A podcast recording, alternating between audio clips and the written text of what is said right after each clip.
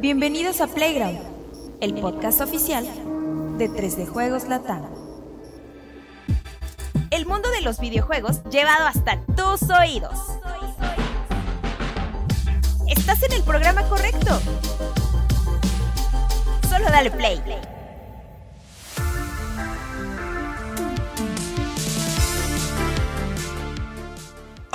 La noche de anoche. Un cuervo mágico comenzó a volar hacia los tres rincones más recónditos del universo en búsqueda de los charlatanes más charlatanes de los videojuegos y encontró a un hombre que quiere ir al baño. sí, qué acertado. Al némesis de la casa de Toño. Y al sensual y único Rodogonio con su camiseta. Bueno, ¿qué quieres? güey? Viene kawaii porque viene de Un Japón. joven con hemorroides.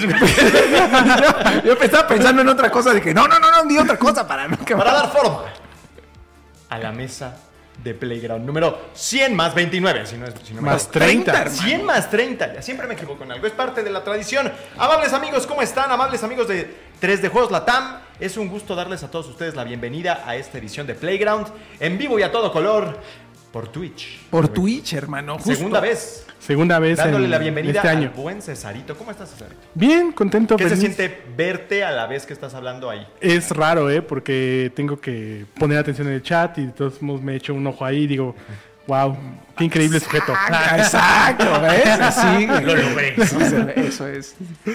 Mi Vico, ¿tú cómo estás? De verdad que ahorita, ¿quién sabe qué pasa, Rory? Justo este es, este es el momento de ir a... O sea, Eh, pero es vejiga, sanitario. vejiga o No, Hijo. es lo malo. Pero Es mira, amenaza, güey, ya sabes. sabrás, sí. pero yo tengo muy bien entrenado mi esfínter porque todavía soy joven y Claro. puedes, puede aguantar unos minutos. Lo que sí debo decir es que, ¿por qué no está Juanem? Si me permites. Pero, voy a explicar a la gente porque ya están poniendo aquí en los comentarios. ¿Y Juanem? ¿Y el párroco? Pues mira, El- Y el niño hombre. el Peter Pan le pusieron, no manches. Son tremendos pandilla. Pero bueno, así es esto en vivo. Los apodos no pueden faltar, Cesarín. Claro. Entonces, rápidamente les voy a decir que Juanem se puso la cachucha, ¿La capa? la capita. ¿En qué vuela Peter Pan? en- Él vuela en. Campanita, ¿no?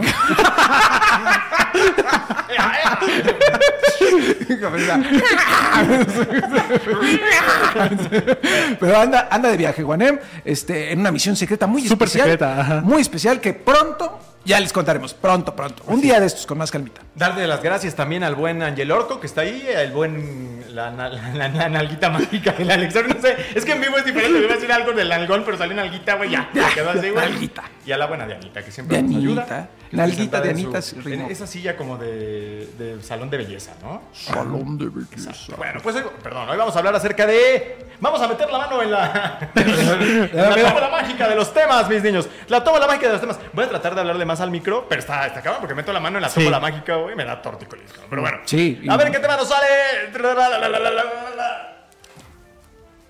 La FTC. Había como un tema nada más, mi Cesarito. Estaba viendo así a la tómbola. No, güey. iba, iban a haber dos temas, ¿no? Al final. Sí, pero oye, la gente no sabe, güey. Sí. Aparte, si tienes una tómbola con dos, güey, aún así vacía, Claro. Además, qué bueno que tengo ganas, como para combatir, ¿no? Porque ahorita nos va a llover, entonces va a ser como de mico, ¿no? De regreso, les echo. ¿Qué, qué, qué? Maldito sí. Así es, y justo aparte estamos en Breaking News. O sea, ahorita si tuviéramos, si fuera uno de esos noticiarios del año de nuestro Señor, tendríamos un teléfono aquí rojo y sería así como de. ¿Qué, qué nos dicen? ¿Que qué? Que acaba de apelar. Así es. Apelar. Para que no empiecen. Se tardó, ¿no? En apelar. Eh, Pero primero. Es que se me está cureando, güey. No. Sí, bueno, es que, es que sí. va- Sí, pero no en ese sentido. Pero primero cuéntanos lo que pasó ayer martes eh, 11 de julio. Así es, así es. Bueno, pues después de que fueron como seis meses más, creo, Más, ¿no? Un año, Sí. yo creo, de, de pleito entre Microsoft. Pudo haber parecido que era entre Microsoft y Sony, pero en realidad era No. entre Microsoft y la Comisión Federal de Comercio de los Estados Unidos. Llegó el veredicto final de una jueza federal en los Estados Unidos y el fallo benefició a Microsoft. Se le negó, eh, pues, una medida, no era una medida cautelar, sino otro tipo de restricción que había, que es lo que buscaba la Prácticamente FTC. se negó el bloqueo a la Sí, compra, ¿no? Exactamente, se, se retiró el bloqueo y con ello diríamos que ya está totalmente libre el camino para Microsoft eh, con miras a concretar la fusión con Activision en esta transacción monumental de casi 70 mil millones de dólares, pero resulta justamente que la FTC nos ha dado por rendida. Yo había escuchado que históricamente una vez que la Comisión Federal de Comercio de los Estados Unidos perdía un caso de este tipo, de tipo regulatorio, de, pues como que doblaban las manitas y decían, pues vámonos. Sí, porque son, bueno, no sé si tradicionalmente, pero este en particular fue largo. Exacto, fue, pero resulta que no. Ahorita nuestro amigo Tom Warren, que no sabe ni quién chingado, este, sí. dice que la FTC ha presentado una apelación con la jueza Corley, quien es la que ha estado llevando el caso, y ya hablaremos de ella, por cierto, que también hay algo de polémica a su alrededor. Eh, ha, este, ha apelado la decisión de la jueza Corley para negar la preliminary injunction, que ahorita voy a re- eh, recurrir a mi Google Translate para decirles cuál es el término exacto eh, legal en, en Latinoamérica. Eh, y bueno, es lo único que dice. No sé si quieran leerla toda de una vez, ¿no? Pero el hecho es que esto se va a extender porque la Comisión Federal de Comercio no se da por vencida y a pesar de que parecía que esto ya había terminado, pues no. Y se apuraron por lo que este, porque el 18 de julio es la fecha límite en la cual Microsoft y Activision tienen que concretar la compra antes de tener que renegociar, pero también antes de que se abra una ventana para que alguna de las dos compañías diga, diga ¿sabes qué? Esto está Esto muy se acabó". complicado y yo me voy. Y si se van, cualquiera de los dos tiene que pagar una millonada al otro por haberse retirado. Entonces, eh, Que aquí lo positivo para Microsoft es que Qué tanto fuerte. ellos como Activision están como de acuerdo todavía en seguir la compra. Y después de lo que pasó el martes, que se que falló el caso a favor de Microsoft, pues como que están un poco confiados, ¿no? Ahora, según lo que estamos leyendo aquí, el 14 de julio, que es pasado mañana, el Vie- viernes, el viernes es cuando la apelación tiene que entrar, ¿no? Sí. Para que puedan estar cuatro días antes de este cierre. Y bueno, parece que el show pues no va a terminar pronto. Todavía no. Aunque, eh, pues Microsoft ya ganó como la primera Pues sí, cosa que grande, ¿no? Ya hizo lo más difícil, ¿no? Como en el argot futbolístico se dice, ya hizo lo más difícil, ya hizo la gambeta, la jugada complicada. Parece que ya salió avante, pero vamos a ver, porque dice aquí que ni siquiera se tienen todavía los argumentos eh, Del por qué, de ¿no? la apelación, entonces no podemos saber bien qué probabilidades tiene. Pero por ahí yo he estado siguiendo mucho a un, a un especialista en regulación que se llama Florian, Florian Mueller. Eh, el tipo sabe un montón y es el que ha estado casi 24 horas eh, con la cobertura de esto. Y él desde el comienzo decía que la FTC tenía las de perder y al final del día la jueza eh, pues como que validó estas proyecciones y estos análisis en cuanto a que la FTC no tenía argumentos realmente muy sólidos para impedir la, La compra. y parece que así ha sido. Ahora, también la CMA no ha quitado del todo el dedo del renglón. Eh, lo que ellos dijeron es que por lo pronto el pleito está suspendido en busca de, una, de llegar a un acuerdo con Microsoft y con Activision, pero paradójicamente eh, también han dicho que si, hay, si se presentan nuevas propuestas, tiene que haber todo una, un análisis nuevo de lo que presente Microsoft como propuesta para calmar las inquietudes de la, del equivalente de la FTC en el Reino Unido, que es la, el otro órgano regulatorio que, que dijo que no. Entonces, están cerca, ya están como que arañando, ya están como que llegando a la orilla, cuando ya Sí. sientes la arena un poco, pero todavía no del todo, ¿no? Entonces, asimismo, mi buen Cesarito, ayer dimos cuenta en 3 de juegos, aunque ya tenía varios días, eh, de que la jueza encargada de este caso resulta que su hijo trabaja en Microsoft y eso, pues como que no se prestó para buenas sensaciones tampoco. ¿no? Suena como que es algo aquí de México, ¿no? Sí, como un poquito de corrupción. Un poquito de conflicto de interés. También. Exacto. Conflicto de interés porque, aunque ella dijo, eh, Jacqueline, me parece que se llama Jacqueline Scott, eh, que pues su hijo no trabajaba, no trabaja para la división de videojuegos de Microsoft, hubo por ahí se llama la, puer- la puerta rotatoria, algo así en inglés. eh, es una comisión eh, no gubernamental que se dedica como que a supervisar que los jueces de allá hagan todo bien y todo. Estos tipos dijeron, bueno, pues es que aunque no esté en el área de videojuegos, siendo una transacción de este tamaño, si tú como la mamá de este chico le niegas a Microsoft lo que quieren, pues cabe la posibilidad de que te corran, ¿no? O sea, y además Microsoft ha estado haciendo recortes pues bastante este, pronunciados a lo largo del último año. Entonces podrían decir, pues lo corrimos con los demás. No, no fue una...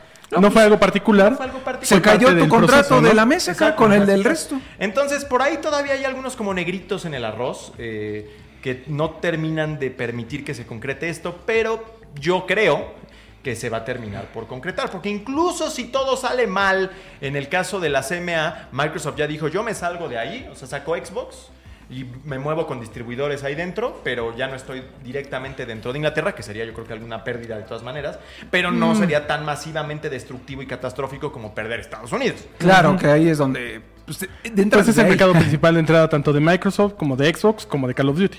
Efectivamente. Entonces, está ahí y ayer veíamos, Cesarito, si nos recuerdas también, que bueno, Microsoft, eh, en el entendido de que todo esto va a terminar por llegar a buen puerto, para ellos, pues ya hizo algunos compromisos, ¿no es así? Sí, tiene una serie de compromisos que ya publicamos ahí en 3 de Juegos Latam, que prácticamente todos se resumen a lo mismo, ¿no? 10 años de Call of Duty en las diferentes plataformas, tanto como consolas como en medios digitales, Wow. en donde va a estar disponible el juego.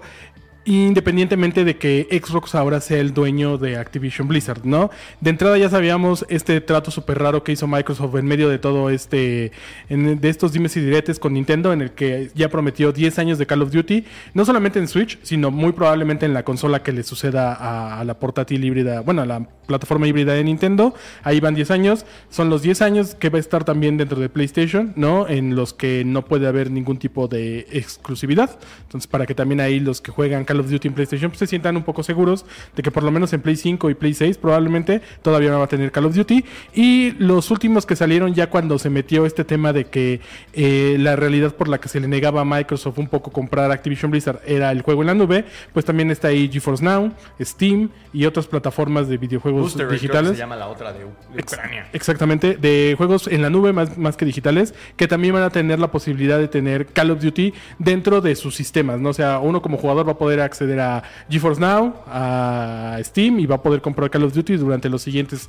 10 años sin ningún tipo de inconveniente, o al menos eso es lo que promete Microsoft. Entonces, digamos que sigue siendo el mismo plan que ya se había comentado por parte de, de todos los ejecutivos de Microsoft desde que comenzó este tema de la venta, no hacer exclusivo un juego que evidentemente tiene muchos seguidores en otras plataformas, que la mayoría de los ingresos viene en este momento por parte de PlayStation, porque es ahí en la consola donde más se está vendiendo Call of Duty, y que ellos están abiertos a que no haya este tipo de exclusivas como sí está pasando con Starfield, ¿no? Que viene de Bethesda y que ahí este juego sí se quedó completamente para abonar directamente a los usuarios de, Microsoft y de la Series X y la Series S.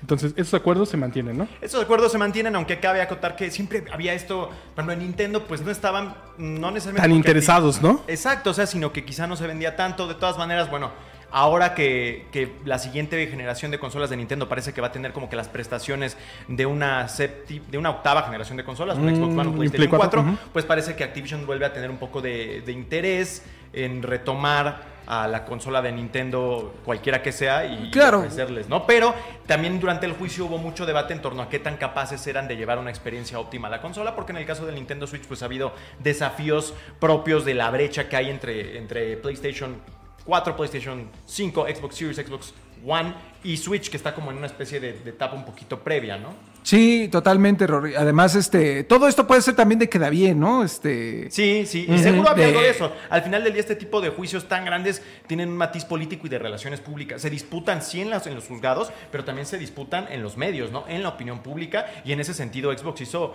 pues creo que hasta más tarea que el propio PlayStation, que realmente, además de Jim Ryan, de pronto, Jim Ryan no hacía nada luego, ¿no? O sea, Pues más que nada él reaccionaba a los diferentes acuerdos que se iban dando y como eran... Y, y no tanto lo que decía, sino lo que él había dicho previamente Sí. en los documentos que se iban descubriendo por parte de PlayStation, ¿no? Y ahí venían declaraciones como que él había pagado por exclusivas como lo de Final Fantasy, o que PlayStation, eh, o lo que habían costado, por ejemplo, Horizon, The Last of Us.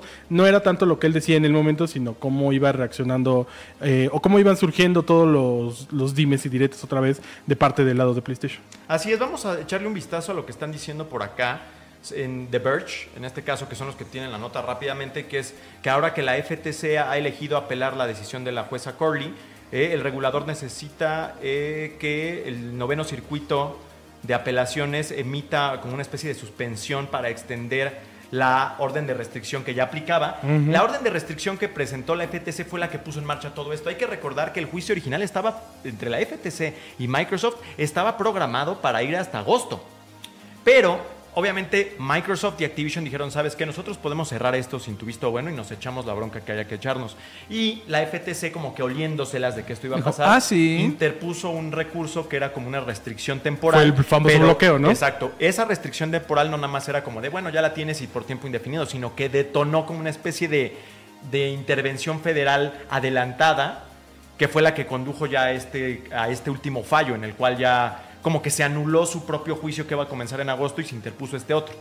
Esa restricción temporal va a tener que seguir vigente con esta apelación, según lo que está diciendo por acá eh, The Verge. Entonces, eh, y que iba a expirar eh, este viernes. El 14 de Exactamente, julio, entonces va a tener que extender y si no queda claro si la Corte de Apelaciones va a poder emi- va- emitir un fallo antes del 18 de julio, que al final del día lo que parece es que la FTC quiere realmente fastidiarse esa fecha. Y es que. O sea, tardarse sí. lo más posible, extenderlo lo más posible. Otro detalle bien interesante y de lo que leía muy al comienzo cuando apenas en diciembre la FTC interpuso esto, fue que hablaba político, que es otro medio importante estadounidense, de política, de negocios, de noticia dura, de que en esto había también como que una especie de eh, elemento político de poder en el cual la FTC también se estaba jugando su reputación porque ya Ah, habido claro. antes otras situaciones antimonopólicas donde la FTC ha interpuesto recursos y ha tratado de pelear y como que pierden pierden con regularidad y entonces pues están tratando aquí de decir no, o sea, nosotros somos Sí. la autoridad y no nos intimidamos y le seguimos y parece que están queriendo hacer por lo menos un ejemplo de este caso de Microsoft contra Activision Para que los demás. extendiéndolo y haciéndolo cansado y yendo más lejos de lo que habían llegado antes, porque insisto, se decía que después de perder este eh, primer caso, eh, pues ya se iban a retirar, que es lo que normalmente ocurría, y no ha pasado, lo están llevando al siguiente nivel, aunque quizá no tengan argumentos, ¿no? Sí, totalmente. Es que imagínate ahí, y totalmente lo de que sean tintes políticos, es el Estado contra, eh, ya sabes, un. Un particular. eh, un particular. Entonces, no, el Estado no puede perder ese tipo de cosas, ¿no? Entonces, sí tiene que llevarlo, porque queda muy mal parado, sinceramente. Y más, en este caso que es Microsoft, yo creo que la victoria le viene bien al Estado. Entonces, ¿sí tiene tintes políticos? Sí, la neta sí. Y de hecho hubo sociales. algunas, a- agarró hasta tintes de nacionalismo, porque recuerdo que hace cuestión de un mes o mes y medio, por ahí estaban cuestionando a la presidenta de la FTC con respecto a por qué había esta especie como de consigna por perjudicar a una compañía estadounidense, cuando del otro lado Sí. era una compañía japonesa, Japonesa. que era líder, ¿no? Entonces, por ahí hace algunas horas me llegaron algunas preguntas con respecto a este tema de por qué se, eh, era tan ruidoso, por qué había sido tan mediático. Bueno, pues por todos estos elementos, sin dejar afuera el asunto de que son 70 mil millones de dólares, lo que si no me equivoco constituye la transacción de la industria tecnológica más grande de la historia, ¿no? Sí. Entonces es por eso y más. Y lo que decías al principio es muy importante, Rory, recordarle a la gente,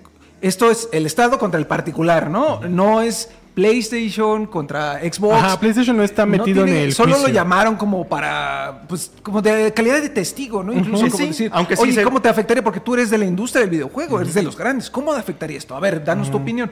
Eh, Va más un poquillo por ahí, porque la gente está muy eh, vertida, Sí. muy, muy vuelta en que esto es Azul contra verde, Ajá, ¿no? Y no. Sí, esto es el América Chivas del videojuego y yo soy de Chivas y tú, americanista, vas y chin a toda tu mamá. O sea, e- esto es, es- por eso digo que es la onda social también se está descontrolando un poco porque incluso yo les preguntaba, eh, a modo de pregunta, ¿ganó el gaming? ¿Qué opinan? ¿Y qué te dijeron? ¿Qué te decía la No, gente? pues de entrada que nosotros, este, que a nosotros tres de juegos, pues nos pagaban, ¿no? ¿Qué es lo que pasa, pa- pasa en todo el mundo Sí, aparentemente? sí, Imagínate no, los y que alguien por alguna razón eh, rescató como mi trayectoria en otros medios. Y no, pues me queda claro. Y es, ¿qué te queda claro, güey? ¿No? Este, muy, muy interesante ahí el ejercicio. Muchos decían, es que sí ganó y daban su opinión. Yo creo por esto. Y yo, ah, muchas gracias por tu valiosa opinión. Otros decían, no, el monopolio, tener esta onda de que solo un particular controle todo el juego está mal, no está bien. Entonces, Sí, eh, cálmense pandilla, yo los invito a que se calmen porque hay muchos que están enojados y ya de verdad tienen la camiseta bien puesta y recordad que al final del día lo que Microsoft quiere sí es llevar más juegos a más gente. ¿Para qué? Para ganar más dinero, hermano. Para eso. Sí, nada aunque más. sí, y la verdad es que también la parte, digamos, positiva de esta estrategia que ellos están adoptando y que es muy distinta a la de PlayStation, PlayStation está muy volcado sobre las- la- los juegos single player con la intención ya, la- ya tenemos algunos atisbos de este eh, golpe de timón para llevarlo más hacia el lado del juego como servicio, pero de momento y hasta a lo largo de los últimos 10, 15 años han sido las exclusivas single player. Mientras que del lado de Microsoft es una realidad que eso no se le ha dado bien. Ha habido algunas muy buenas. Claro. Sí, Halo, Gears of War, Forza, pero cuando lo pones lado a lado contra PlayStation, PlayStation ha sido más productor de éxito single player. Eso no es favoritismo, es lo que es. ¿No? Sí. Así como Xbox ha tenido un éxito en el juego como servicio tremendo en la forma de un Sea of Thieves, que ahorita el buen Juanem se va a estar así como que sintiendo bien rico de pronto, no sabe por qué. Entonces son las cosas como son. Los bolsillos muy profundos de Microsoft lo que van a permitir es alimentar este programa que se llama Xbox Game Pass, que ha sido totalmente disruptivo, transformativo y muy positivo. Claro, claro. Y mentiríamos si no dijéramos que todos aquí hemos jugado algún juego de Xbox Game Pass. Entonces, esta o victoria jugamos, para ¿no? ellos va a permitir echar más juegos ahí y seguir beneficiándose con una librería muy amplia, con títulos que pues igual y no eran, más bien, no eran de ellos, pero que ahora ya están ahí y que todo el mundo los va a poder disfrutar pagando el mismo costo de suscripción o quizá un poco más dependiendo cómo se mueve la economía futura. Entonces, sí es positivo. Ahora, sí es positivo. también, véanlo también de, de esta forma, y nuevamente porque dicen aquí, no defiendan, que no, no, pues no es defender, carnal, o sea, es lo que es, estamos presentándote aquí, alguna, tú defiendes si quieres, ¿no? Pues si tienes la camiseta muy, muy bien puesta adelante. Recuerden que, a ver, vamos a ponerlo así, si yo vendo manzanas, y el de al lado también vende manzanas, y el otro agarra y empieza a comprarle a todos los productores las manzanas, ¿yo cómo me voy a quedar? Si, si mi negocio es vender manzana. manzanas, a entonces tener que vender agu- aguacates, mi Vico. y voy a tener que diversificar y voy a ver tener que ver cómo le hago para seguir haciendo dinero, porque eso es lo que, a lo que yo me dedico, soy manzanero, ¿no? A- Armando Manzanero. ¿No? Entonces, véanlo también de esa forma, obviamente, porque dicen es que PlayStation, pues sí, también a PlayStation pues, no le conviene que todas las manzanas se vayan para allá, porque él se queda sin manzanas, carnal, y que va a vender, ¿no? O sea, Hay que conceder también, César, algo muy ahí que es creo que difícil de defender y es la actitud de Jim Ryan en términos de relaciones públicas, ¿no? O sea, yo creo que intencional o no, porque yo no estoy seguro de que, no sé si Phil Spencer, él en su privacidad, en su intimidad, sea como es ante las cámaras, o sea, si es así. Yo no creo, pero... No lo sé, Ajá. pero ante, las, ante los medios, ante las comunidades, se ha construido esta reputación de ser un tipo muy bonachón, muy buena onda, que siempre quiere que todo mundo le vaya bien, no solamente... sí, muy positivo. Y Jim Ryan y PlayStation, cuando no se ven completamente en el lado opuesto, como de muy eh, grinch y refunfuñones y malévolos, se ven parcos.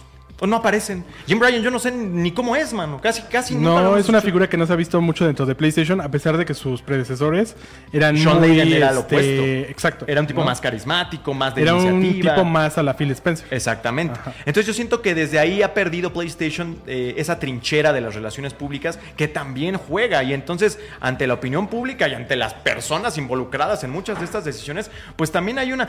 En el tema del juicio, Jim Ryan no fue. Jim Ryan se presentó en video. Sí. Pero Phil Spencer sí que estuvo ahí, Satya Nadella Pues estuvo es la foto, ¿no? Donde sale él este, con un trajecito, que es cosa que Ajá. nunca vemos y, que hasta llama mucho la atención. Phil Spencer trajeado. Ah, pues es que Y iba todo a corte, eso juega, todo eso juega. O sea, PlayStation ha hecho una muy mala tarea de relaciones públicas en términos de ejecutivas de alta esfera. O sea, en esta imagen corporativa y demás, ha visto muy dañada su imagen con una serie de decisiones. Fueron los primeros en subir precios en algunos de los Sí. casos. Ujú. Después Xbox El. IVA. Ajá. Xbox tal vez pudo aguantar más porque tienen más dinero, pero el caso es que al final se vieron peor otra vez, ¿no? Claro, y recordemos cómo reaccionó la comunidad cuando se quitó el- los 10 pesos de 10 pesitos de Xbox del Game Pass, ¿no? Que- Pero bueno, en, en el caso, perdón, ya los de- devolvieron, de- por cierto. Ya los devolvieron afortunadamente la semana pasada. Pero en el caso de todo esto y de las relaciones públicas, el tema aquí es que eh, Phil Spencer es una figura que se fue construyendo para defender un Xbox que estaba muy perdido, ¿no? Sí, claro. y, y PlayStation ha mantenido un liderazgo desde la generación pasada, quizás hasta la antepasada, que les ha permitido como que tener esta ondita más rebelde. Recordemos cuando nos enseñaron cómo compartir un juego después de la presentación del PlayStation cuando les 4, ¿no? Entonces, madre, ese tipo de cuestiones les ha, les ha dado ese valor que en este momento, después de todo lo que ha ocurrido con el juicio, han perdido. Porque yo creo que una de las ventajas de que ya se acabe el juicio es que ninguna de las compañías va a tener que quedar expuesta otra vez de la forma en la que quedaron expuestas durante todos, durante este último año prácticamente, ¿no? En temas de las exclusivas, de cuánto ha ganado Game Pass, de si eh, los servicios de PlayStation en realidad nunca son una competencia, de el tipo de juegos que están teniendo cada una de las compañías.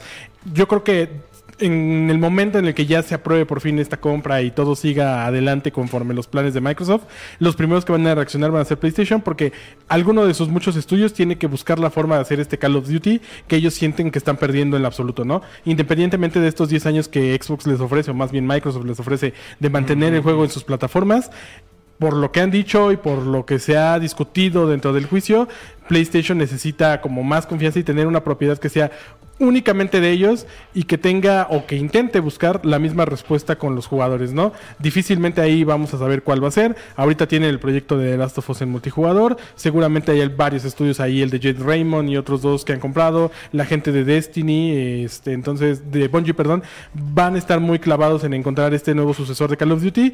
Y probablemente ya hasta dentro de 10 años es cuando veamos cuáles son las verdaderas consecuencias de esta, Totalmente. de esta situación. Cuando ¿no? la presión ya no esté tan encima de Microsoft, cuando los reflectores ya se hayan movido, Hayas- cuando ya ahí vamos a ver si todo estudios. mucho de esto era cierto, ¿no? Pero también es cierto y también es verdad y lo dijo Microsoft en algunos de sus documentos que 10 años deberían bastarle a PlayStation para ponerse las pilas y como bien dices, buscar su propio Call of Duty, buscar y, y Sí, no porque depender tanto, esto es ¿no? una realidad, o sea, esto va a pasar, porque Microsoft tiene todo el dinero del mundo para hacerlo posible, para saltarse todas estas pues, Sí, claro, hasta sobornar, ¿no? Pero, no, Pues digo, ya no ya sé, no me pero, a decir pues, tanto, pero sí a, a ponerse eh, con esta situación que dicen, me salgo de Reino Unido, los juegos quizá no los voy a publicar a través de Xbox Game Studios, pero va a haber ahí una subsidiaria en la que van a seguir saliendo todos estos juegos.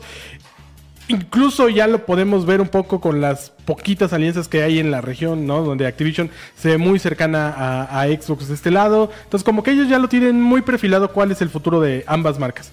Y ahí PlayStation es el que tiene que reaccionar. Nintendo va a seguir igual porque en sus planes no tienen ningún tipo de Son problema. como los enanos, ellos están en, la- en las minas ahí. Sí, no me importan los problemas del mundo. Exactamente. A ellos les va a llegar su Call of Duty en Switch. Si la gente lo compra, qué bueno. Y si no, pues ellos no van a invertir absolutamente nada en que sucedan más ventas o sucedan menos También ventas. sabes a quién le muy un poco tranquilos. fue a Gabe Newell y a Valve. ¿Y sabes a quién dijo, "Ah, también? Está muy bien, pero ni necesito tu acuerdo". Él es otro, está también otras minas. ese Pero bueno, sí. ahí ¿No? ¿no? le importa porque Él confía. tiene que estar ahí Call of Duty. Exacto. Porque es en PC y hay un Game Pass de PC de entrada. Pero ¿sabes a Aunque estaba también viendo podría, ayer? podría también haber dicho Microsoft en algún punto, ¿sabes qué? Me lo traigo a Battle.net, ¿no? Que eso iba a ser muy complicado. Eh, probablemente va a doler ahí, pero yo creo que lo van a abrir todo. De hecho, en una de esas, una de las cosas positivas que podría traer todo esto es que en algún momento Blizzard dé el salto a Steam. Pero bueno, ese es otro tema.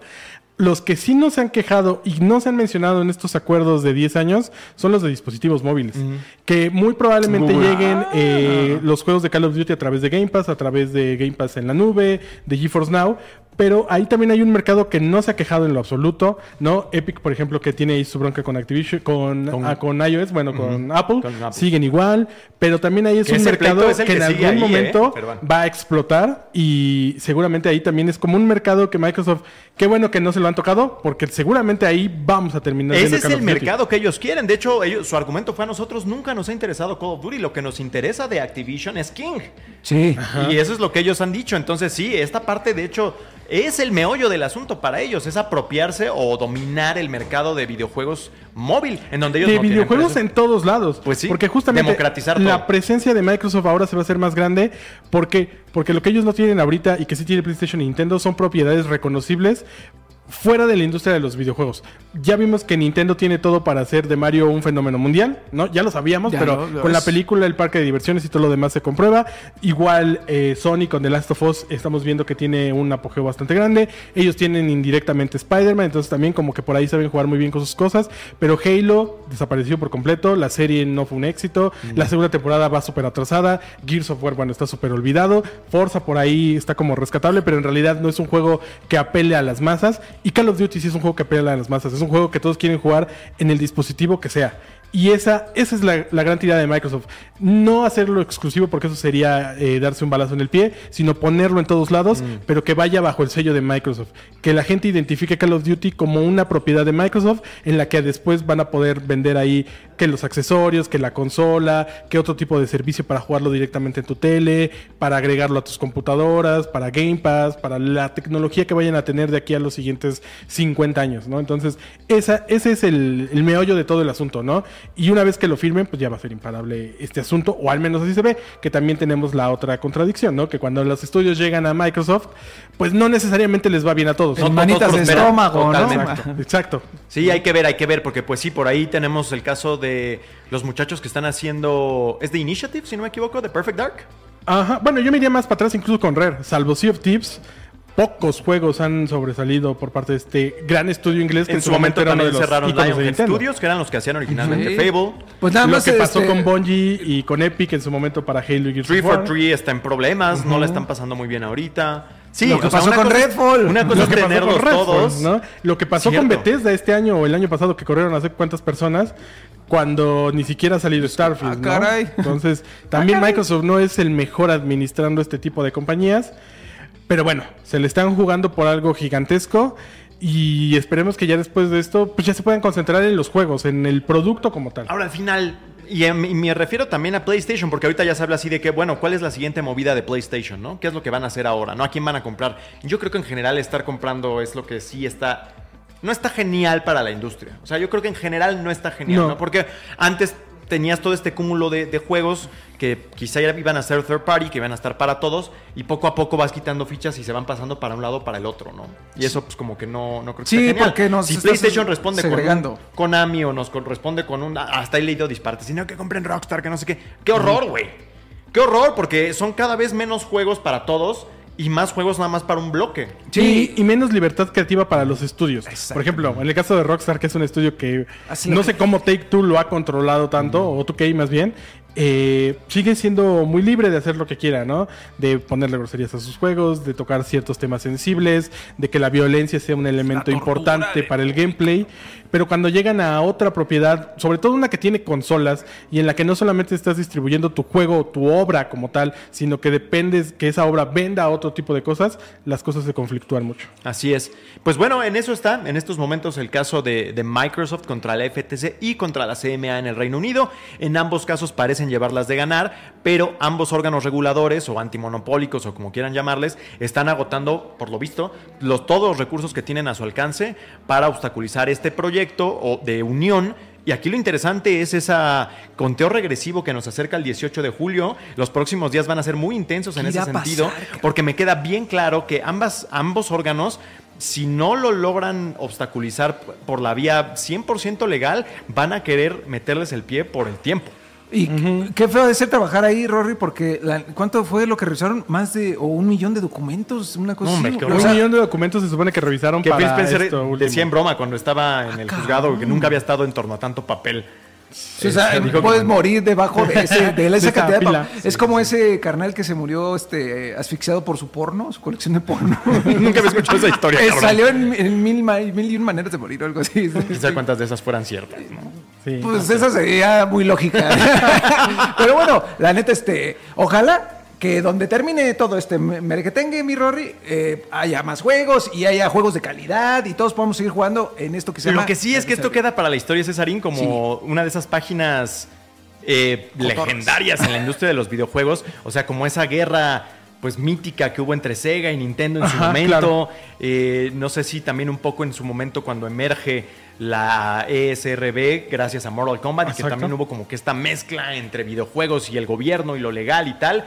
Cuando tenemos el hackeo de la PlayStation Network ah, en 2000, ¿qué fue esto? 2011. 11 y que también el Congreso tuvo que hacer audiencias y, y fue tremendo qué había pasado ahí y ahora tenemos este otro gran... El- pues es un gran momento, digamos, Sí. en términos de escándalo, ¿no? Claro. El, el único inconveniente que veo de este momento es que, por ejemplo, todos los demás eventos hicieron que la industria creciera. Esto también esperemos que en algún punto haga que la industria crezca.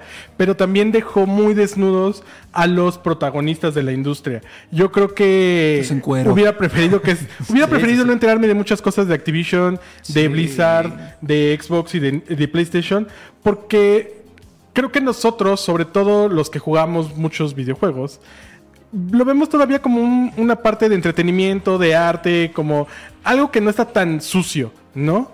Cuando, hoy ya llegó el reporte especial, cuando lamentablemente eh, todo aquí ya se dejó ver como que es un vil negocio, que siempre lo ha sido así, pero se siente un poco feo que te lo canten tan directo a tu cara y que pues no se sienta tan... Se pierda la magia, Sí, la magia de los esto. videojuegos, ¿no? Para los que se pregunten, esto es la, la renuncia. Sí, de Rodri.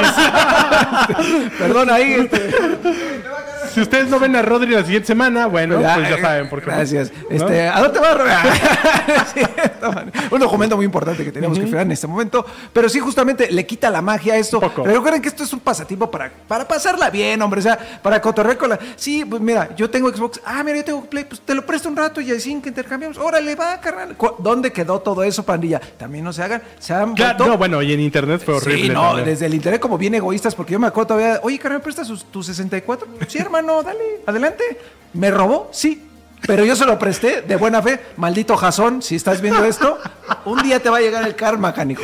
Pero bueno, yo me es lo que les digo. distraje, me distraje No, con por completo. papeles Sí, yo que, dije, me- ¿qué, que. ¿qué ¿Qué pasó? ¿Y esto qué? Pero vi el Bonito. color de la pluma y dije, Ya. ah, no, es, es negra. ¿No es Ah, azul? Todo bien. Ya le hicimos, carnal. Entonces, así está la cosa. Vamos, vamos a leer algunos comentarios. Ah, me parece de- perfecto. Dice Mael1008X, un saludo charlatanes del gaming desde Lima, Perú. Dice eh, Duber-Ryusaki sobre este tema de, de Activision y Blizzard y Xbox y PlayStation, que Sony metió el pie, pero que no lo defendamos. Pero pues no lo defendimos, ¿no? Ay, justo ya sé qué iba a decir. A ver, A ver, que tú comentabas que a ti no te había gustado enterarte de esas cosas. ¿no? Sí. Sí tiene poco de glamoroso, pero yo creo que ha sido mejor. Porque yo creo... eh, así Yo lo digo que- desde la, La perspectiva verdad de la ¿no? libres, dice. Es que yo siento que buena parte de este, de, de esta toxicidad, de este fanatismo y demás, existe construida sobre los cimientos de esta fantasía. De que todos son buenos, Ah, de que todos va quieren la bondad, hermano. que todos lo hacen por la, por la paz mundial. Y lo que vimos acá, que era real y que yo creo que todo el mundo lo teníamos acá atrás en la cabeza, Que es es, por que el eso no es dinero. cierto. Todos lo hacen por el dinero. Dicho eso, insisto, yo creo que Microsoft y Phil Spencer y todo su equipo hicieron un mejor trabajo para que dentro de ese esa cosa tan poco glamorosa como es estar encuerados, como bien decías mi buen Vico, Sí. pues ellos se vieran mamadones. Ándale, no se vieran con la lonja. se vieran toda- se vieran bien, como que sí están Que ahí Phil Spencer hace un trabajo increíble. eh, hace un trabajo sensacional, ¿no? Incluso aquella vez que dijo de, es que nosotros, aunque Starfield sea un 11 de 10, no va a cambiar nada y que todo el mundo como que lo vio feo. Creo que al al final quedan, quedaron bien, que era parte de, como de toda esta puesta en escena para, para honesto. victimizarse un poco, pero alimentan... Está trabajado. Está Eh, traba- claro, está trabajado. sí, pero el honesto Sí. normalmente es, es el bueno. Ah, es- Amigos, incluso en Webedia, por cada paso que se da, incluso en Webedia, por cada paso que se da, todo es meticulosamente Claro. planeado o se trata de ser planeado. ¿Qué? Ahora, ahora extrapolen eso a Microsoft. Sí, que es una empresa pues, muchísimo O sea, más yo creo, que la hasta, a veces, yo creo que hasta el traje que se puso Phil Spencer el día que fue al juzgado fue evaluado. De que, oye, te van a tomar fotos, a ver la corbata, que no a sea ver tan el caro, saco. que sea muy caro, no sé. Uy, Entonces, esta idea de que unos son tremendamente malos y los otros son 100% buenos, es en buena parte fantasía de los dos lados, o Sí. de los tres o de los cuatro, Que- por donde los quieran. Cierto, si hay, un- si hay muy buenos, alguien debe ser el malo. En, este, en esta Pues sí, construcción, no todos la- son buenos. eso o sea, siempre, la Al final todos son millonarios, entonces al- todos tienen un poco de malos. Sí. Pero bueno, en general, yo siento que sí se perdió la magia, pero definitivamente creo que quedamos como... Tenemos una mejor visibilidad sobre estas empresas que tenemos en un Olimpo, ¿no? Ahora sí vamos a ver lo que dice la gente. Pues bueno, en realidad la gente está muy Enojada. tranquila, ¿no? Dicen aquí que Don Matrix es igual a Jim Ryan, Don Matrix, exactamente. que él era el Predecesor de Phil Phil Spencer, que él lanzó el Xbox One con todas estas reglas medio raras. Y que yo creo que ese lanzamiento, o sea, Xbox sigue pagando los platos rotos Totalmente, de ese sí. solo día, de ese De hecho, solo keynote. hicimos esa nota cuando se cumplieron 10 años de que De eso, ¿no? había Cierto. sido la presentación. Búsquenla en 3 de y, la gente, y la gente se quejó con nosotros así de cómo recuerdan lo malo. Y es que no, en realidad sí es un, es un tema bien, un bien interesante. Porque, exactamente, porque Microsoft venía de una tan grande racha con el 360 y ahí lo perdió todo prácticamente. De hecho, por ejemplo, nosotros hoy en día vemos Game Pass como una especie de salvador de los videojuegos y cómo te ofrece un montón de a un precio bastante accesible, pero en realidad Game Pass responde a la necesidad de que Microsoft no tenía nada que ofrecer durante la época del Xbox One. No tenía grandes juegos exclusivos, no tenía buenos juegos originales y tenían que buscar la forma de que la consola pudiera agarrar un poco de audiencia y lo hicieron a través de un servicio como Netflix que les resultó maravilloso, pero que yo creo que ellos no hubieran tenido la necesidad de hacerlo obviamente si la consola hubiera tenido un mejor rendimiento. Entonces, Sí. Es un, es un montón de... Es un parteaguas para la historia de Xbox. Pero ese momento de la presentación en la que te dicen que la consola es más que nada para reproducir multimedia, en la que te hablan La de las restricciones de que vas a tener que jugar online 24 horas siempre, que va a haber un chequeo cada 24 horas, que no vas a poder usar juegos usados. Eso fue fatal para ellos. Fue un- los, lo del los fulminó. la- el sistema de préstamos, que es lo que decías, de que Exacto. se ahí después Shohei Yoshida y otra persona que no recuerdo. Un carnal. Sí, un carnal. Un carnal. Toma. Todo eso. Phil Spencer sigue trabajando para remediar lo que el buen Ah. Don Patrick hizo en aquel entonces. Y también llegó la era Phil Spencer, o sea, Exacto. completa, Ah, ¿no? una de las cosas buenas de todo ¿Qué más? ¿no? ¿Qué más, Bueno, Cesarito? Dice Hashi953. No me ganan, se estaban cambiando de outfit. Ah, es que hubo algunos cambios aquí medio técnicos. Sí. No sé si en el editado los vayan a ver, seguramente no. Pero si estuvieron en la transmisión en vivo, hubo cosas ahí que cambiaron mágicamente con el poder de la edición. Eh, Posible dice- gracias a Huevet Studios. y Dice aquí 3 de juegos con una disculpa comunidad, pues obviamente una disculpa por los que nos están viendo en vivo, que todo esto pues es parte de lo mismo. Que creo que es así de bueno, y la FTC, y luego corte, y después, y eso es lo que está pasando, amigos. Vamos, vamos a continuar. Dice, bueno, pero en la versión de audio, por si eso pasó, en la versión de audio seguramente todo está bien. Todos los jueves ya lo saben. Rock. In Mike dice, eso es lo verdaderamente preocupante, hablando de la parte de la creatividad. Para nosotros los consumidores, déjate que no me gusta PlayStation o Xbox, sino que la libertad creativa es lo que nos debe importar de las futuras entregas, ¿no? Ya ha pasado en varias películas y sagas después de ser adquiridos, como por ejemplo Disney. Y que yo creo que ese es el, el evento más reciente en relación a algo como lo que está pasando aquí, que esperemos no le pase lo que le pasó a Fox cuando entró con Disney, ¿no? que se perdieron algunas franquicias, algunos contenidos no han estado tan chidos, pero bueno, básicamente es eso lo que dicen Rodríguez. Bueno, pues sí, hay que estar muy atentos. Van a tener toda la cobertura en 3dejuegos.lat de lo que esté pasando. Va, va a seguir dando de qué hablar en las próximas horas, yo creo incluso. Entonces, aguanten ahí, estén muy atentos. Yo creo que esto va a terminar por concretarse, solamente que se está extendiendo. Son las patadas de ahogado de ambos órganos reguladores. Y va a terminar siendo Activision parte de Microsoft. Y eso sí, Call of Duty va a llegar hasta 2025 a Xbox Game Pass. Eh, había visto que hay unos acuerdos que todavía van a tardar. Claro. Sí, porque Y- PlayStation todavía tiene un acuerdo de exclusividad, ¿no? preapalabrado. Ajá, exacto. Entonces hasta 2025. Pero Bueno, bueno, y 2025 si el juicio se cerrara hoy, porque si no va a tardar, se va a ir como retrasando Podrían cada ir vez más. cada reprogramar. vez más, y ¿no? recuerden, Diablo 4, que muchos decían, no, ya Diablo, me lo estoy saboreando. No, carnal, ya dijeron que Diablo 4, por ahora y ni de, ni de bromilla, llega, Llega a Xbox bueno. El otro tema que tenemos para esta deliciosa tertulia entre amigos, exquisita, vamos a meter la mano ahí que ya nada más hay un papel. Bueno, hay dos, pero el otro ya sabemos también cuál es. Es eh, la septuagésima tercera entrega de los premios Emmy, que no sé si es septuagésima tercera, pero está en los 70. Ya me, Ajá. yo ya me había quedado así, "Ay, este hombre es increíble. No, vamos a ver, vamos a ver si la atiné. en Va, va esas- por ahí. Es que creo que aquí no tenemos esa imagen. ¿eh? Ahorita lo checo. Sí. No hablaríamos de eso. Eh, de no ser porque hemos estado viviendo, como ustedes bien saben, la era dorada de las adaptaciones de videojuegos a películas y en este caso a series de televisión. Los Emmys son como que el Oscar de las series. Y este año tuvimos nada más y nada menos que. The Last of Us. The Last of Us, The Last of Us. Oh, no, no, otra Ah, vez. Exacto, exacto. The Last of Us. The Last of Us, The Last of Us, The Last of Us, ya saben cómo va a estar en el rápido esta semana.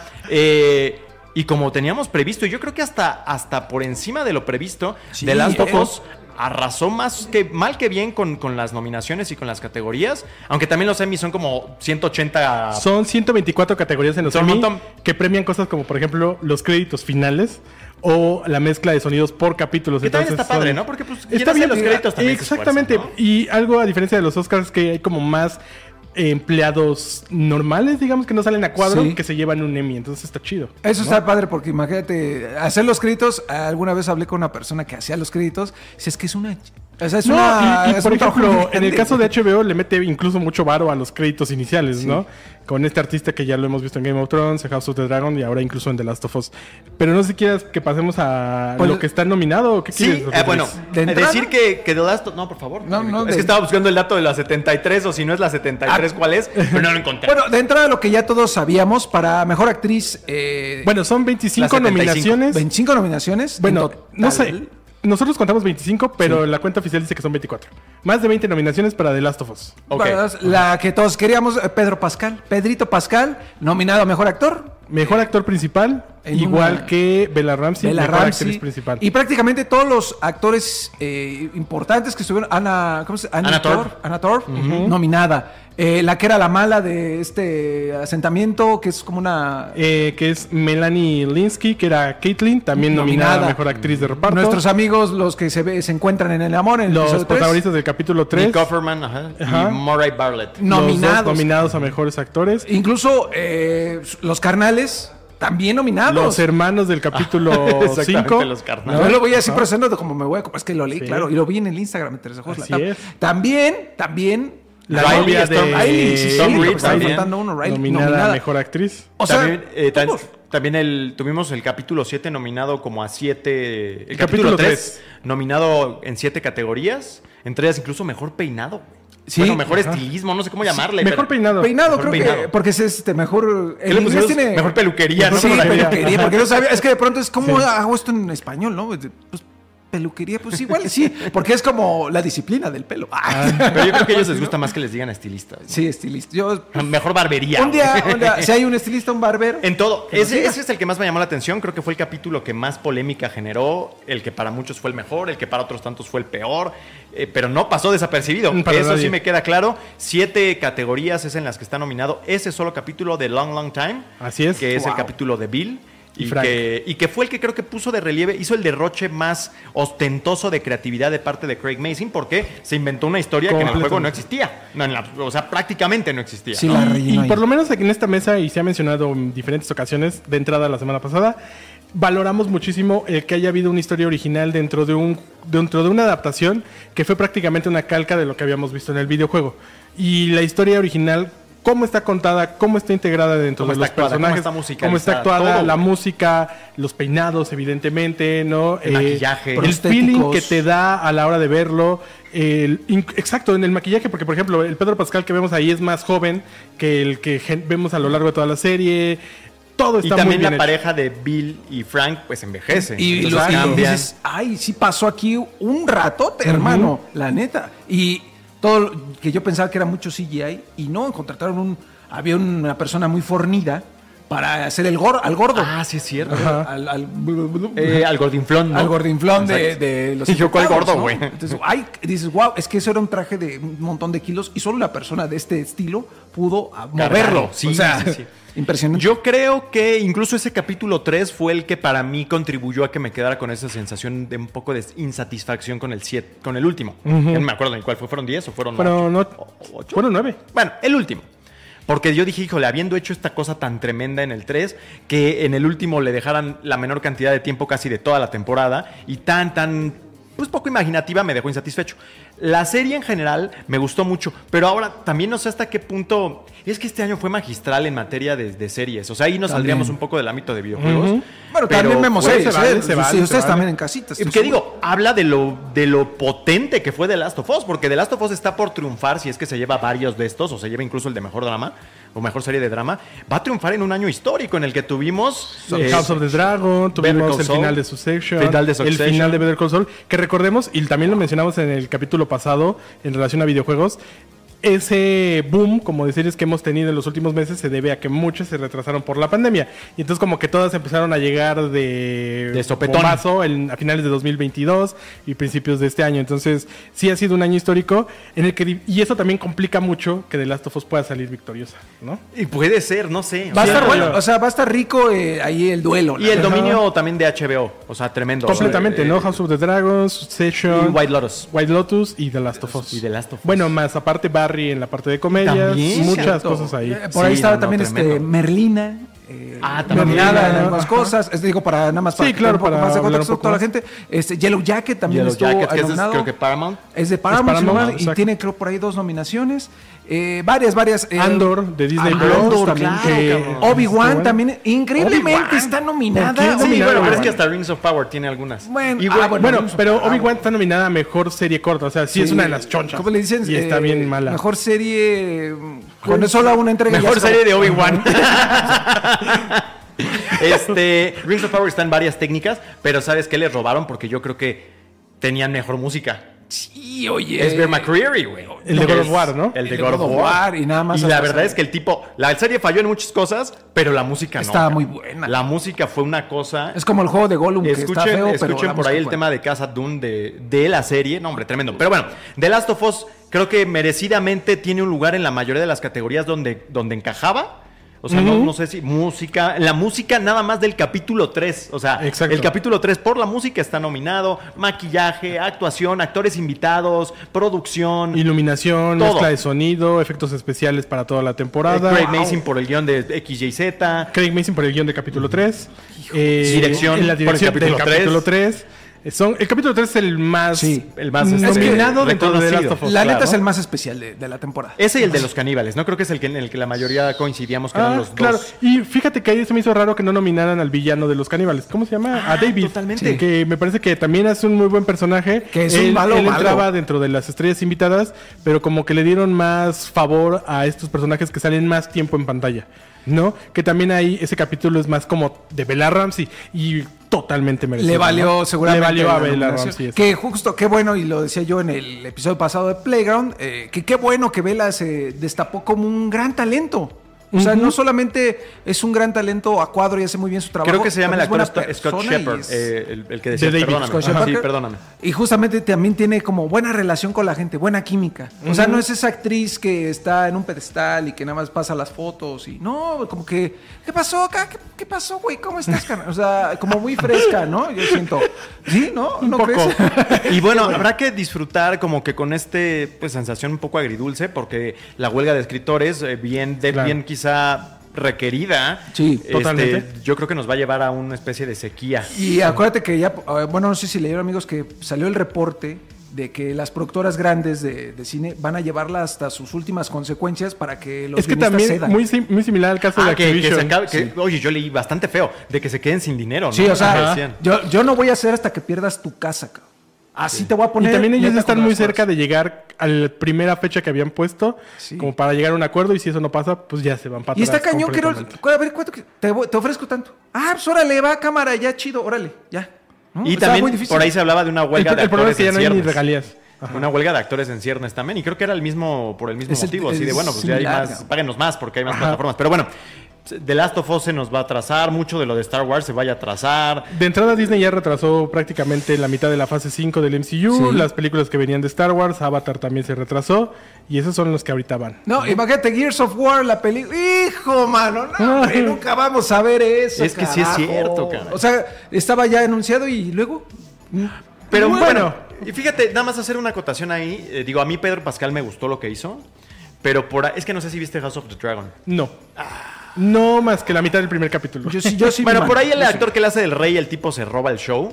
Y Ah, sí, House claro. of, perdón, ¿me sabes con cuál me fui? Con la de Game of Rings Thrones. of Power. Ah, sí, no, sí no, vi House of- House of the Dragon completa. Y no lo nominaron, El rey, el padre de, El de está cayendo bueno, de. Él y nadie. Que se está derritiendo. Ninguno ¿no? de los actores Pero principales. aquí yo creo que pasa algo muy curioso con Game of Thrones y generalmente eh, como las series son un poquito más cortas que el- estos grandes proyectos de películas que hay ahorita, a veces hay proyectos muy cortitos, en el caso de House of the Dragon va a durar dos, tres años más. Ah, sí, es lo que me ¿no? comentabas. Entonces yo creo que para el final o a la mitad de la de todo este ciclo que haya de House of the Dragon, en algún momento van a nominar a alguno de ellos. Lamentablemente aquí sí ya se perdió tanto el papá como yo incluso pensaba más Sí, pues en las ya. versiones jóvenes de las protagonistas que me gustaron mucho, ¿no? Está también este güey el que era el Doctor Who, Ajá. que también lo hace muy muy bien. Cañón. Y, y en el caso, por ejemplo, de The Last of Us, creo que es muy probable que sean tres temporadas y se acabó. Porque no sabemos para dónde Matt vaya la historia del juego, Matt Smith. Pero la historia del juego en el 2 parece muy concluyente. Y quizá haya un tercer juego, pero tampoco creo que les tiren más. Entonces, es como de aprovecharlos ahorita que están como en Ya, boga, ya, ya, ¿no? claro. Y por ejemplo, Call Saul, por ejemplo. Better Call Saul a, a Bob Odenkirk no le han dado ese Emmy que se merece desde el primer Sí, capítulo sí, sí, de la primera temporada. Se lo deben. Y aquí va a estar muy difícil porque también acabó su session, que también es como de pues darles Lemmy ya que se van, ¿no? Fíjate no, que no, yo no la he querido Va a ver. ser una gran lucha ahí por los actores. Yo no la he querido ver la de Succession. Yo no la voy a ver si le gana a Bob Odenkirk. Siento que se que pudra. me voy a deprimir muchísimo. Está bien, está bien. Bueno, pues ahí está, ¿no? A ver, rápido, aquí. ¿Qué ¿Cuál- más nos dice la la gente? entrega? Los- la entrega es en septiembre, pero es probable que se retrase a noviembre o enero por la huelga ¿En de serio escritores. Por la huelga Ah, de escritores. digo, para que Más que nada como en favor de que, pues... Por respeto, por un poco respeto al a, proceso. a- Oye, Oye, eh, exactamente, y ahí ¿no? sí, perdón. Pues sí, porque estaría raro que estuvieran en Premiando y, y en premio a la vez. Ay, mira, ¿no? Exacto. Ahí No, yo creo que se agarran a golpes en la ceremonia. No, es, Mátame cerca. Ah, oblígame, estaba rancia. Eso sí, si quieren checar to- todas las categorías, todos los nominados pueden eh, buscar en Sensacine con sus Sensacine. canales de Yo Sensacine. creo que los ibas a mandar Yo acá. cabrón, diga. No, pues en sensacine.com.mx. O, o no, ah, o en Sensacine. Colombia si están en Colombia. Por ¿no? supuesto. Eh, dice la gente aquí, eh, Sopra JM45. ¿Eh? El 2023, año de las adaptaciones.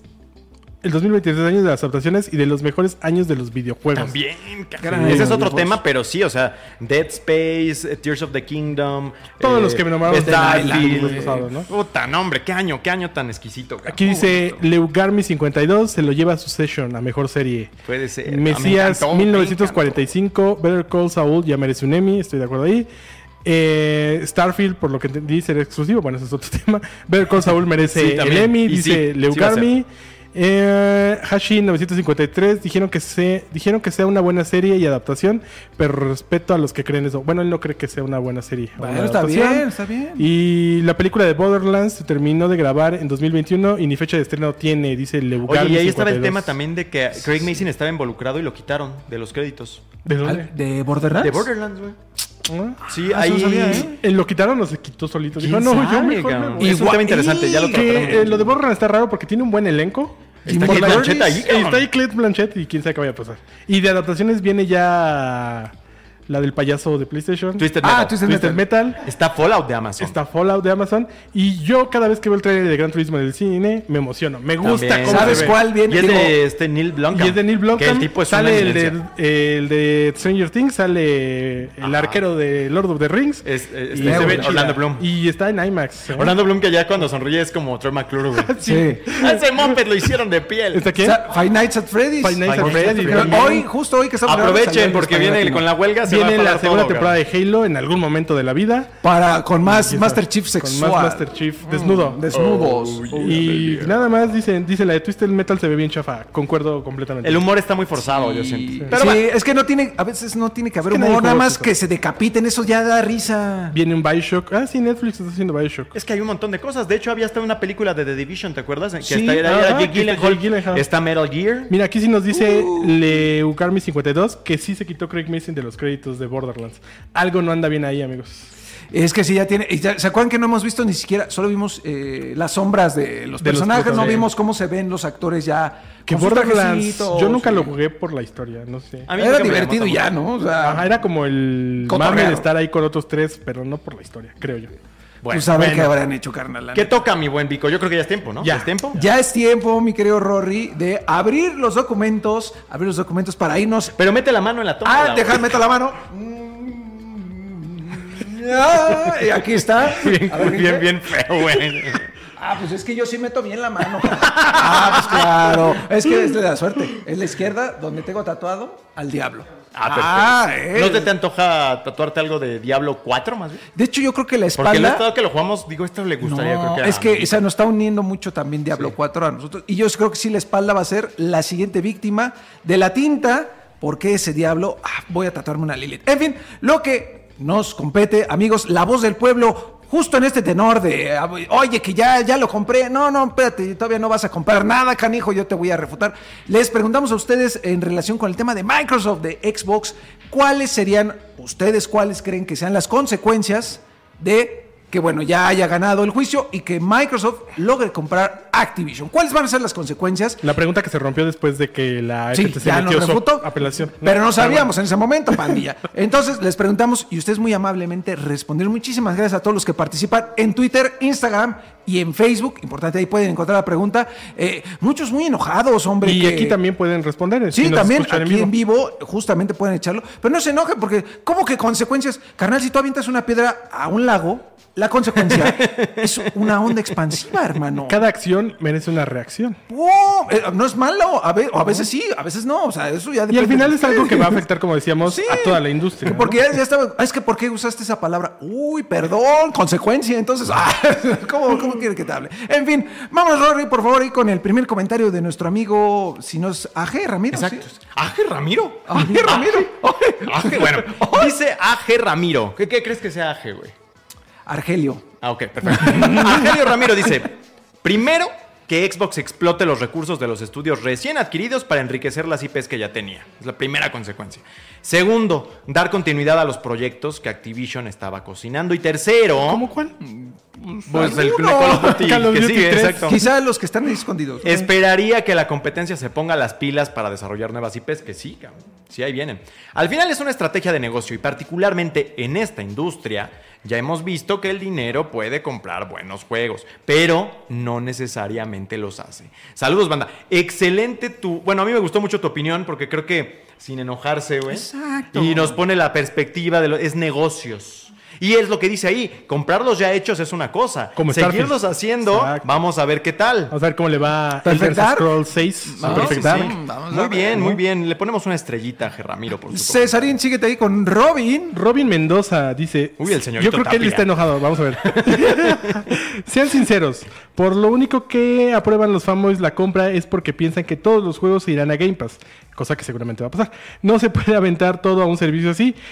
No es costeable para las empresas. De ser así, ya estuviera Diablo 4 en el servicio. Diablo 4 no está en el servicio porque Activision Blizzard todavía no le pertenece a Xbox. no está cerrado. En el momento en que el acuerdo suceda y después del tiempo que tengan que esperar, todos los juegos de Activision Blizzard y de Activision y de King van a estar dentro de Game Pass. Eso Como es Bethesda. innegable, como lo que pasó con Bethesda, que han llegado tanto juegos clásicos como juegos contemporáneos.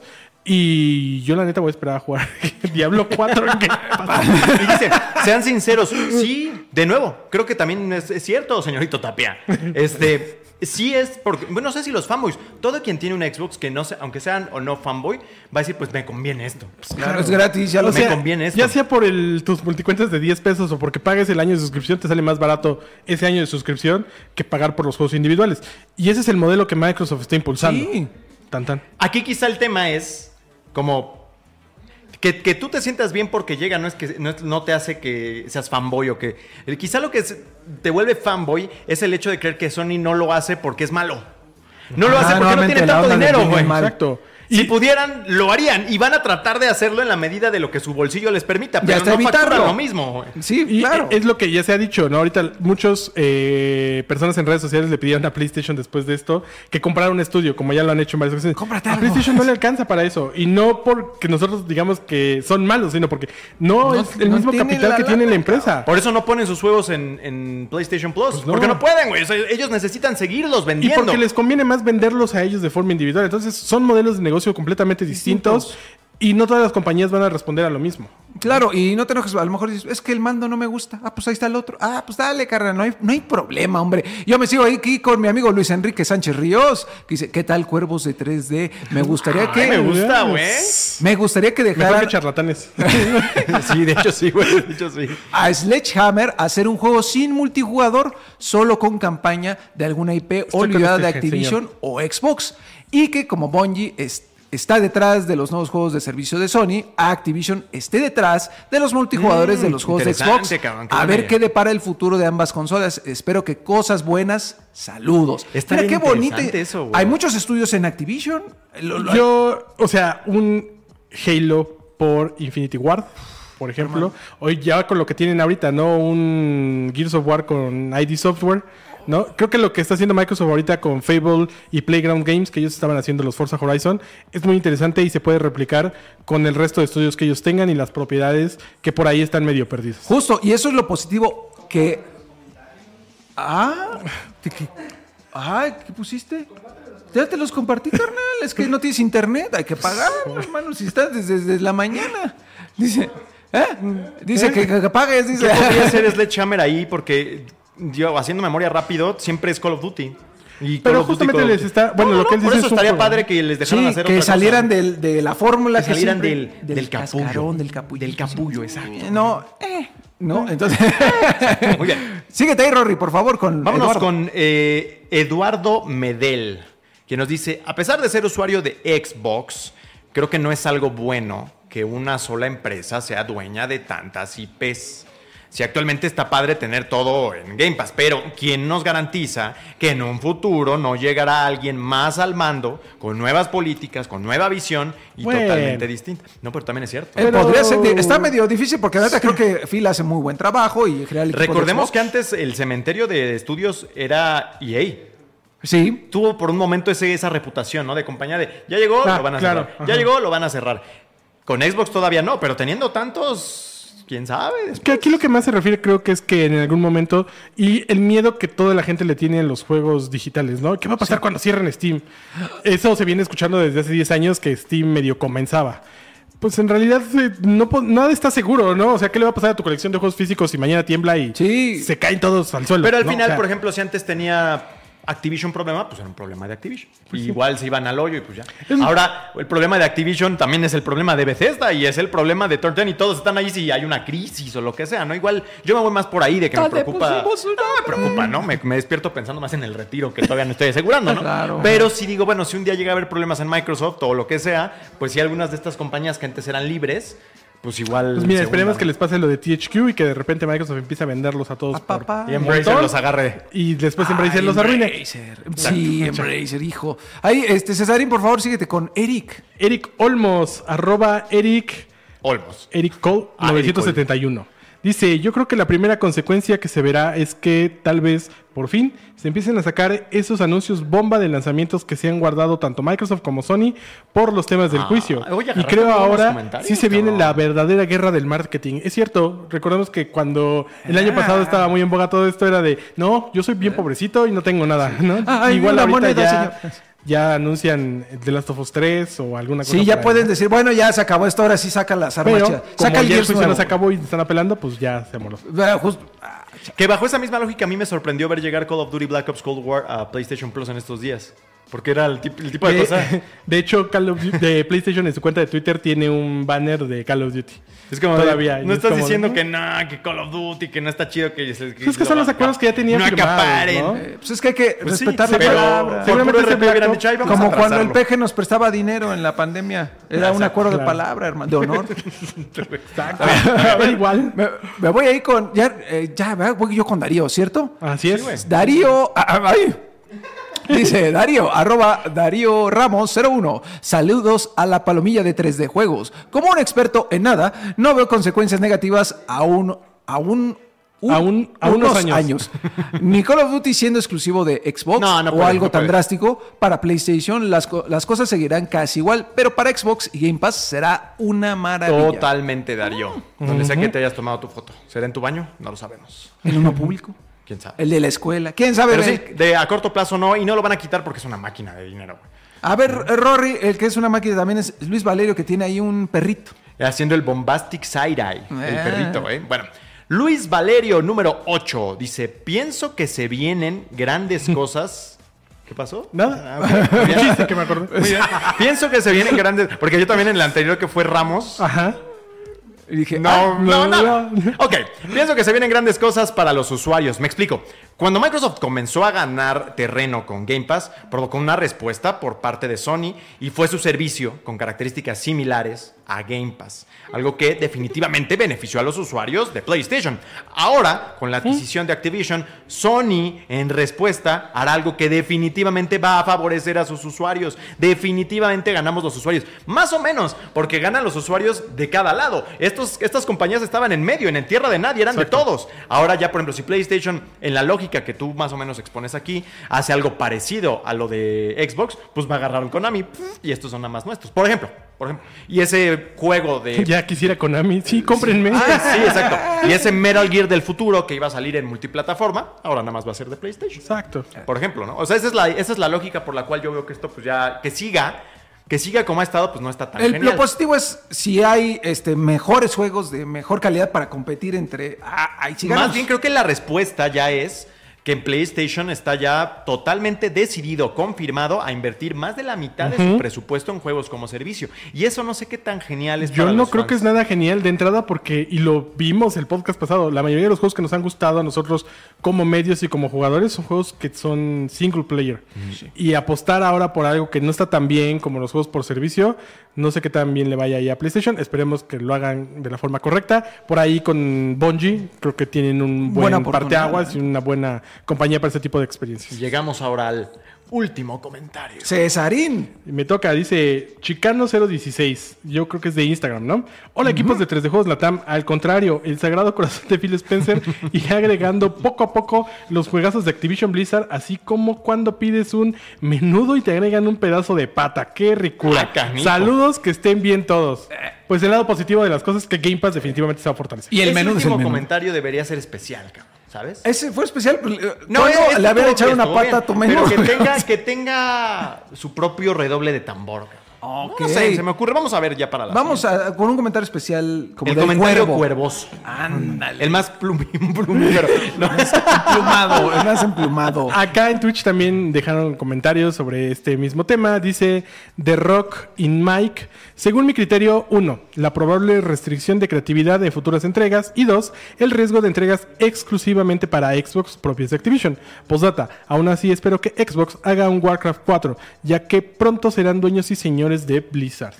Y también dice Rob3024, también pienso en el problema creativo, pensamos en Remedy. Ellos querían hacer un Alan Wake 2 desde hace mucho, pero Microsoft no le convencía hasta que compraron los derechos, pudieron hacer Alan Wake 2. Y él mismo dice que va el chiste de los juegos como servicio no es tener muchos jugadores, sino los que estén los, puedas- los puedes ultra exprimir como en Destiny 2. Así es.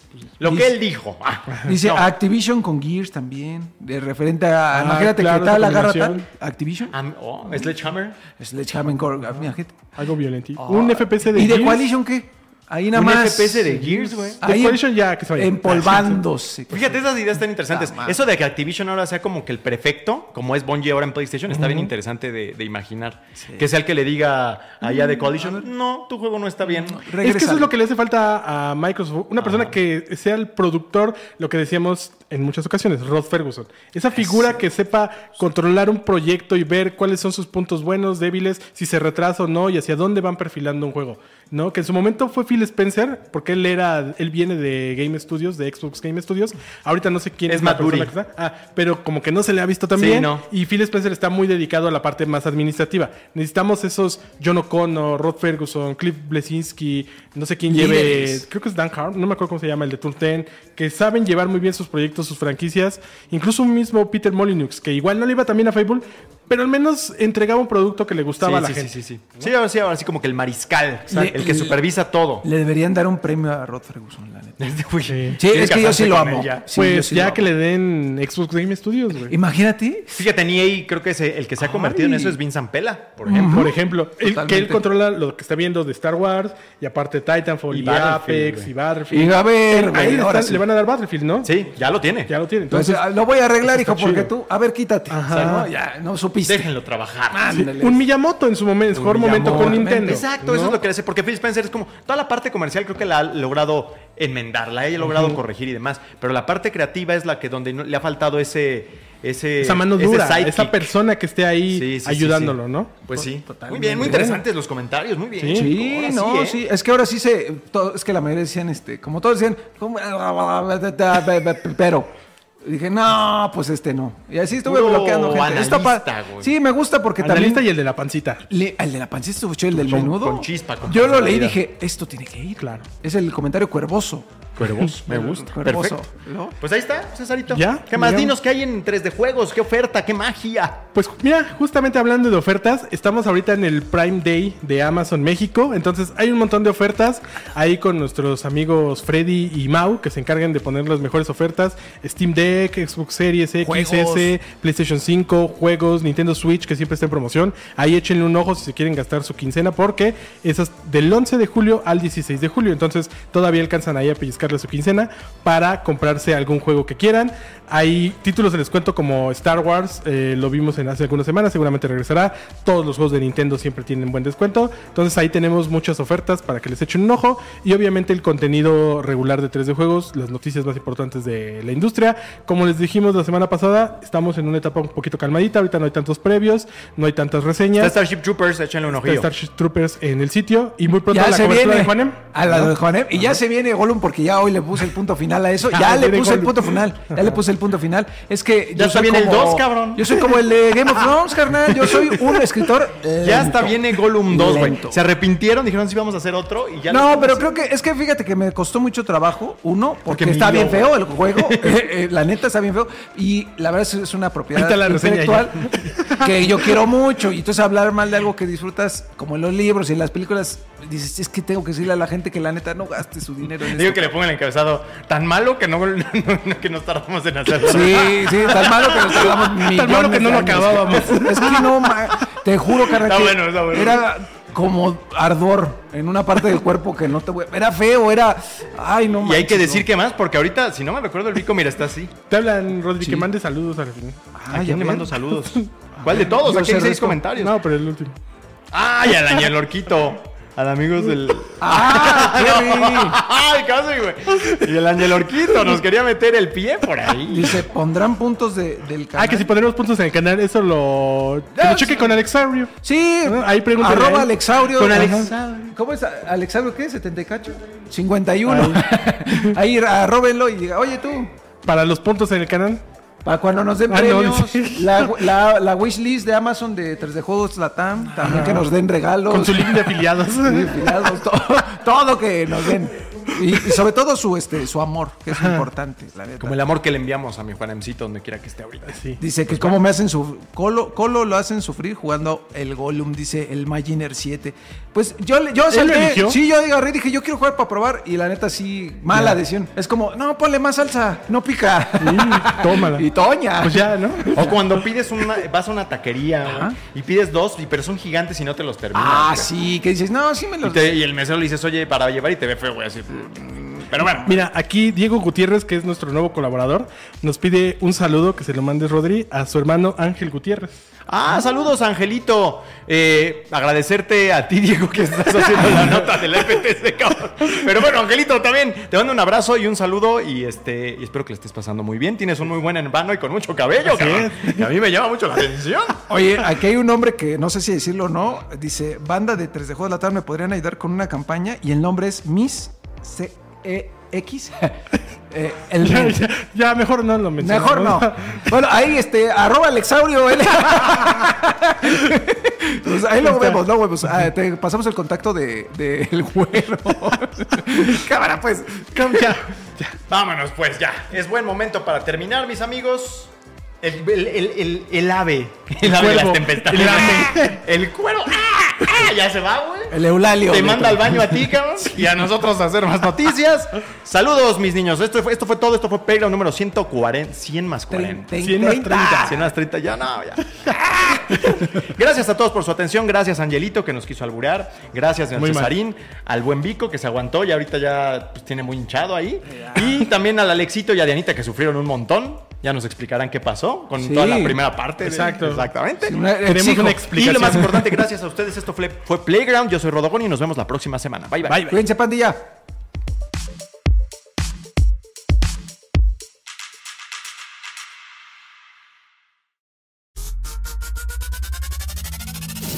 Esto fue Playground, el podcast oficial de 3D Juegos Latam. El mundo de los videojuegos llevado hasta tus oídos. Nos escuchamos la próxima ocasión. Mientras tanto, disfruta tus partidas y juega responsablemente. Playground es una producción original de Webedia Podcast.